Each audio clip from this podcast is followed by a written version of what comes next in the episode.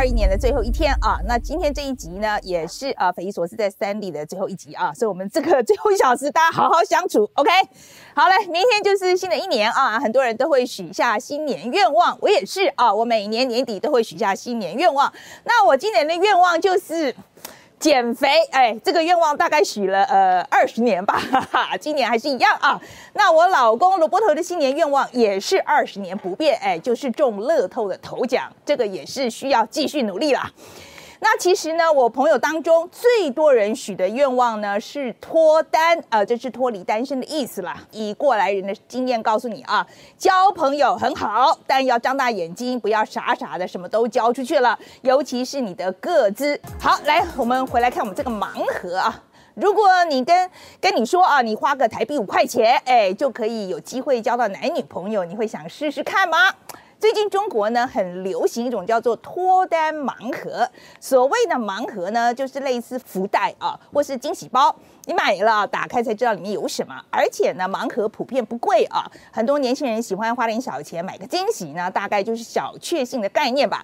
那这个脱单盲盒，据说是今年七月，一名长沙的大学生在当地呢就摆了一个叫做月老办事处的这个地摊。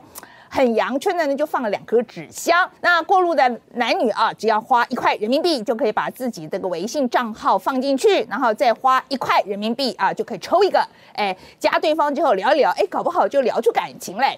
没想到呢，他一路就从地摊红到了实体店面。哎，又有人开了这个网络商店或做成 App，而且还越卖越贵，从一块人民币就卖到几十块都有。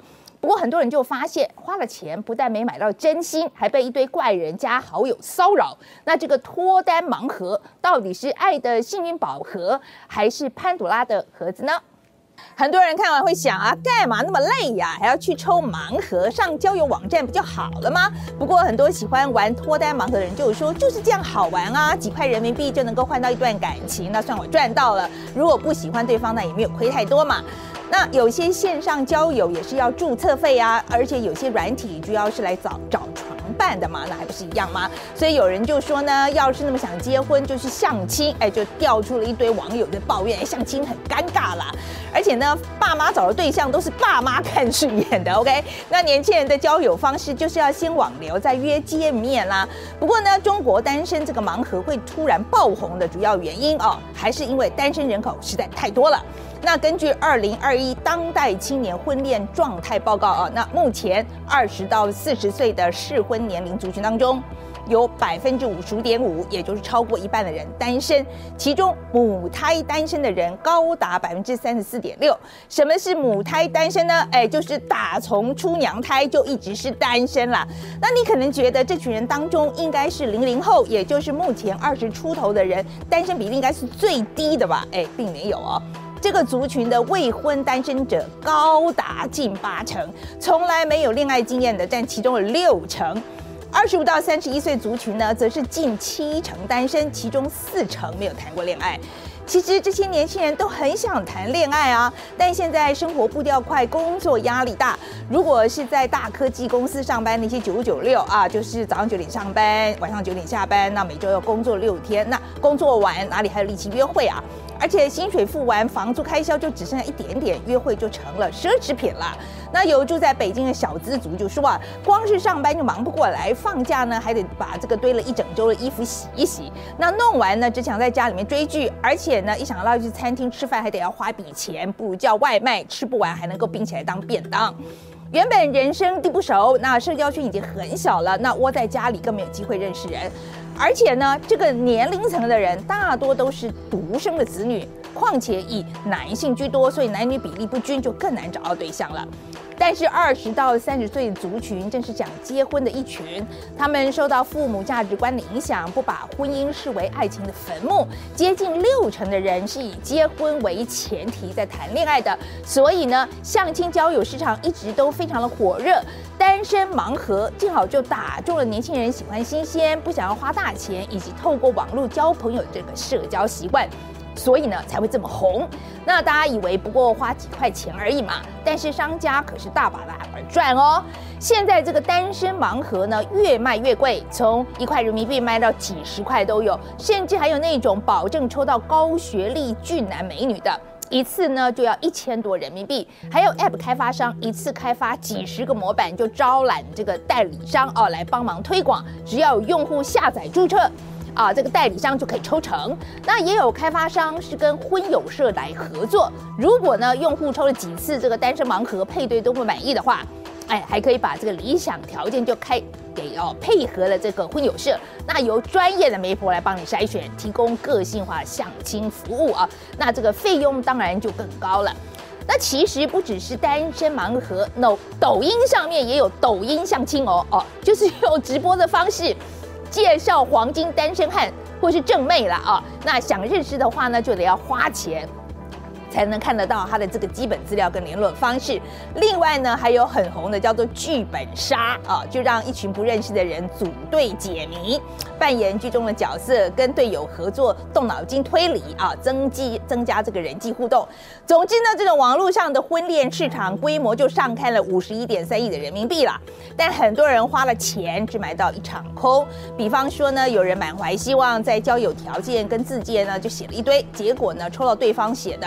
是我高富帅来电哦，哎，一点诚意都没有。那也有人抽到说时间管理大师啊，一次跟十几个人聊，一说要约出来见面呢，哎，就神隐了。那这些都还算好的。有女大生发现呢，抽到的人根本就不是想交友，而是某某公司的 sales 呢，就透过盲盒拓展客源。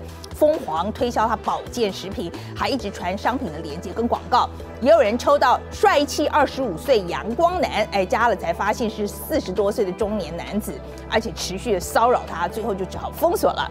而且脱单盲盒在保护各自这方面也真的很忙啊，用户根本不知道自己的资料有没有被业者卖出去。那有人是莫名其妙的就被一堆人加好友之后，才发现自己的个资外泄。那有律师就指出，玩盲盒或是参加联谊活动留的个资，虽然都是取得当事人同意之后收集的资料，但根据今年十一月一号生效的个人信息保护法规定。平台拿到用户的各资，就要对各自的储存、使用、加工等负责，并且采取必要的措施来保障各自的安全，不然呢，就应该要承担相关的法律责任。虽然法规呢是这样说，但不管是实体商店或是 App 的这个脱单盲盒啊，都没有监管单位，只能够靠平台自我审查。那少部分的盲盒 App 呢，会提醒用户禁止发布色情暴力的讯息。有人工审核，那违规就违规的话呢，就会列为黑名单。那抽到这种千王的用户是还可以退费啦，但大部分的平台都没有审核机制。其实不止民众想要脱单，政府也很担心啊。中国光是今年就有超过九千万的单身人口，不脱单就没有办法结婚生小孩，影响中国的人口红利。不过有的时候呢，政府实在是过度热心了。上个星期在河北省的这个滦州市，就有人建议市政府帮市民拓展交友圈，办个联谊活动之类的。没想到呢，市政府非常投入啊，马上就动手叫里长去拜访适婚的单身男女，让他们填单子啊，把姓名、年龄、月薪多少通通写上去，然后由市政府建档帮你配对，而且预计今天的这个跨年夜就来举办这个线上联谊活动。那很多人就说，就打着全城热恋、倾城之恋这幌子，在搜集各自逼婚吗？要办活动公告一下，想来的人来就好啦。而且这个跨年大家都出去玩，谁跟你在线上联谊呀？所以呢，我想问问看啊，这个新年愿望是脱单人，如果今天是我们市政府想要用这种方式帮你脱单，你会想要试试看吗？那如果台湾有脱单盲盒，你会想买吗？